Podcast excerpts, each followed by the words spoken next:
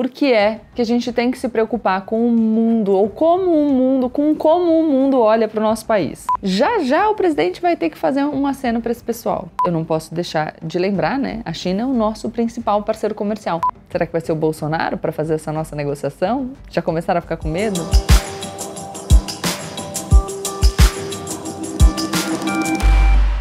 Olá, pessoal! Como eu sempre digo, a partir de agora, menos emoção e mais razão. Aproveita para se inscrever no canal, deixar o seu like e compartilhar esse vídeo com seus amigos. Esses dias a gente estava nesse clima ONU, Bolsonaro, pagando mico internacional, e eu achei que seria uma boa hora da gente falar de um assunto que a gente acabou conversando pouco: política externa. Por que é que a gente tem que se preocupar com o mundo, ou como o mundo, com como o mundo olha para o nosso país? O Brasil não tem tradição de conversar no dia a dia sobre a nossa política com outros estados. Esse tema pouco aparece, por exemplo, nos debates eleitorais, mas isso é um erro. Se a gente parar para pensar, nenhum país é uma ilha isolada, o mundo é globalizado. Tudo que acontece no Brasil tem conexões com o que acontece em outros países e isso ficou muito claro durante a pandemia, né? Nos últimos anos, por exemplo, uma praga atingiu a criação de porcos na China. Uma coisa que pode parecer aleatória parece que não tem nada a ver com a gente, mas esse foi um dos motivos que fez com que as nossas exportações de produtos agropecuários bombassem. E mesmo no meio dessa pandemia, que também nos mostrou o quanto o mundo é conectado. A piora da violência urbana, que afeta todo mundo, é possibilitada também pelo, arma pelo armamento disponível para as organizações criminosas, que em boa medida vêm de fora e atravessam as nossas fronteiras. A gente está todo mundo super preocupado com a crise hídrica e com a possibilidade do fornecimento de energia elétrica no Brasil ser afetado nos próximos meses. A nossa eletricidade aqui no Sudeste, por exemplo, vem em boa parte da hidrelétrica de Itaipu, que a gente divide meia com o Paraguai. Nós somos sócios e, como a gente precisa de muito mais eletricidade do que eles, a gente compra quase tudo da parte deles. Há alguns anos, talvez alguns se lembrem, outros não, o Paraguai decidiu aumentar o preço que eles cobravam para nos fornecer energia. O resultado dessa disputa apareceu nas nossas contas públicas. Pelas regras do nosso acordo com os paraguaios, em 2023 a gente vai negociar mais uma vez. E aí? Será que vai ser o Bolsonaro para fazer essa nossa negociação? Já começaram a ficar com medo? Como o Brasil lida com as oportunidades e desafios vindos de fora é a nossa política externa. E política externa, galera, é política pública. Não é só a criação de uma imagem positiva do país lá fora, o que em si já é muito importante, porque reputação é tudo na hora de negociar. Mas o trabalho da política externa é o mesmo de qualquer outra política: gerar empregos, oportunidades e desenvolvimento para o Brasil. O Bolsonaro construiu uma imagem horrível, tóxica do Brasil no mundo. Passar vergonha fora de casa dói? Dói. Mas o mais importante é o fato de que ninguém quer conversar com o presidente. Foi criada uma resistência enorme a negociar com esse governo que tem efeitos aqui dentro e no nosso dia a dia, no meu e no seu. E não é só porque a gente fica puto com a vergonha. O Itamaraty, o Ministério das Relações Exteriores, foi um dos órgãos da administração pública mais afetados pela insanidade do governo Bolsonaro, porque ele ficou ali com o núcleo ideológico.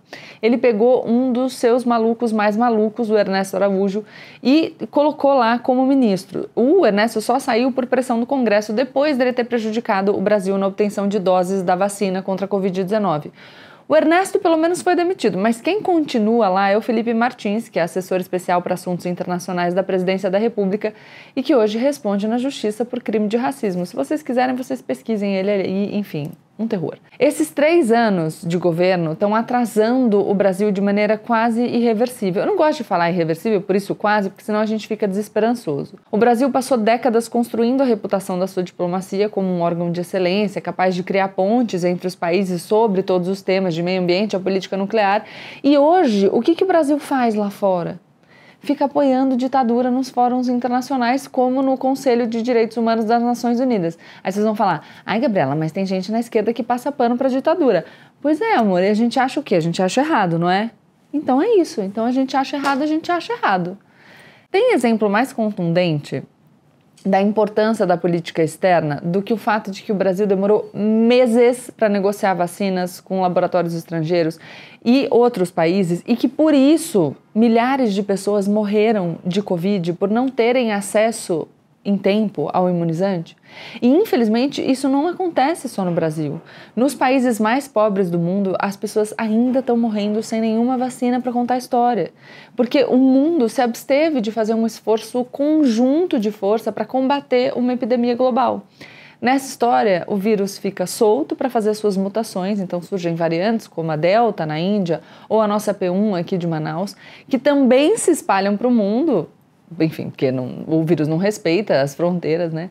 E tudo isso porque a gente não negociou vacinas a tempo para todo mundo. As pessoas morrem, as economias continuam sofrendo e a volta à normalidade fica mais distante. E isso sem falar dos meses em que o governo brasileiro achou por bem brigar, antagonizar de graça com a China. Os meses em que o filho do presidente resolveu bater boca com o embaixador chinês, sendo que a gente depende deles, da China, para conseguir os insumos para a vacina. Quanto tempo e quantas vidas a gente perdeu porque os filhinhos, os filhotinhos do presidente não conseguiram ficar quietos. Porque eles percebem que dá para explorar o preconceito contra outros países para a agenda política deles. A gente acha que, que não, que, que isso não tem no Brasil. Mas um dos pilares do bolsonarismo é incitar a xenofobia e a sinofobia, o preconceito contra a China. Que é, eu não posso deixar de lembrar, né? A China é o nosso principal parceiro comercial. Outro dia, uma bomba caseira foi jogada no consulado chinês no Rio de Janeiro. A gente não pode aceitar uma coisa dessas. Esse preconceito só atrapalha o Brasil. E ao atrapalhar o Brasil, atrapalha você aí, que acha que não tem nada a ver com política externa. Tá dando para entender a importância do assunto? A gente falou recentemente aqui no canal com a Caroline Prolo e com a Bruna Cerqueira sobre mercado de carbono. A economia verde é uma realidade. Esse é o caminho do mundo. Se nós, aqui, por negacionismo climático, deixarmos de entrar nesse bonde, a gente vai ficar para trás. Na COP26, a reunião da ONU sobre mudanças climáticas que vai acontecer no Reino Unido no final do ano. Aliás, se vocês não viram esse vídeo, vejam que está muito legal, tá? A gente está falando tudo sobre COP26, mercado de carbono e de um jeito fácil para todo mundo entender. Essa COP26, que vai acontecer no Reino Unido no final do ano, nesse momento os países vão negociar as regras para um mercado de carbono com o objetivo de reduzir a quantidade de gases de efeito estufa que são emitidos. Os países que regulamentarem esse mercado direitinho, como os da Europa pretendem fazer, não vão, não vão querer concorrer com quem não tem as mesmas regras de proteção ao meio ambiente, porque seria uma concorrência desleal. Vocês entendem? Vamos, vamos fazer um exercício de imaginação, tá? Então imagina você, um empreendedor. Você vai abrir o seu negócio, você cria a sua pessoa jurídica e aí contrata pessoas para te ajudar, paga o aluguel em dia, paga os seus impostos, paga todos os direitos trabalhistas dos seus funcionários. Aí do lado de lá da rua, um cara abre uma loja sem licença, não paga nada que deve, contrata funcionário por fora e ele provavelmente vai poder vender o produto dele mais barato. É justo isso? É justo que vocês tenham que competir no mesmo mercado se vocês não seguem a mesma regra? É isso que vai acontecer no mercado internacional. O mundo todo está ciente dos desafios ambientais e está preparando a sua economia. E a gente está aqui deixando a Amazônia queimar. Tanto o Bolsonaro sabe, aliás, que ele está comendo mosca, que ele foi para a ONU recentemente tentar convencer todo mundo de que ele se importa. Embora, na verdade, a gente sabe, ele não se importe. Só que ele já viu que vai doer no bolso, no bolso do governo, que já deixa de receber investimentos de fundos estrangeiros por não proteger o meio ambiente, e também no nosso bolso. E claro, no bolso dele, né? No bolso do capital eleitoral, que ele sabe que ele vai perder, que ele tá perdendo. Aí vocês vão falar assim: "Ai, Gabi, mas você precisa falar que o Bolsonaro tá mentindo? Ele não pode ter entendido?" Aham, uhum, Cláudia, senta lá, né? O Bolsonaro foi encolerado. Quem tem dinheiro nesse país e cansou de ficar perdendo por causa dos arroubos do presidente, conseguiu fazer ele dizer as palavras certas no meio de um discurso sobre socialismo e cloroquina para o mundo todo escutar. Também tem vídeo no canal sobre isso, entendeu? Se vocês quiserem, assista. Vamos ver se isso que ele fez lá se reflete em alguma política de proteção ao meio ambiente e de investimento na economia verde aqui no Brasil. Discurso a gente viu, né? Embora no meio de uma coisa translocada. Vamos ver na prática. Eu, particularmente, digo: não se iludam com o Bolsonaro. Ele opera no outro nível. Como ele está cada dia mais fraco, ele fica refém dos 11% que compõem a sua base mais fiel. E essa galera não quer proteger a Amazônia. Essa galera apoia os madeireiros ilegais e a agropecuária exploratória. Já já o presidente vai ter que fazer um aceno para esse pessoal. Como ele só pensa nele mesmo, ele não está preocupado com com o fato de que aquilo que ele faz é, repercute fora. Ele não está preocupado com a imagem do Brasil no mundo. Quando ele era alinhado ao governo americano do Donald Trump, ele se sentia protegido. Aliás, uma, uma amizade bem triste, né? Porque, enfim, ele ficava puxando o saco do Trump, o Trump não estava nem aí para ele, agora parece que recentemente retribuiu Eu Te Amo, enfim. Hoje, o novo governo Biden não tem muita paciência com o Bolsonaro, o que faz todo sentido, porque, como noticiou o jornal O Globo, quando o governo americano mandou diplomatas para cá, para o Brasil, para conversar com o presidente, ele falou que ele acha que a eleição de lá foi fraudada.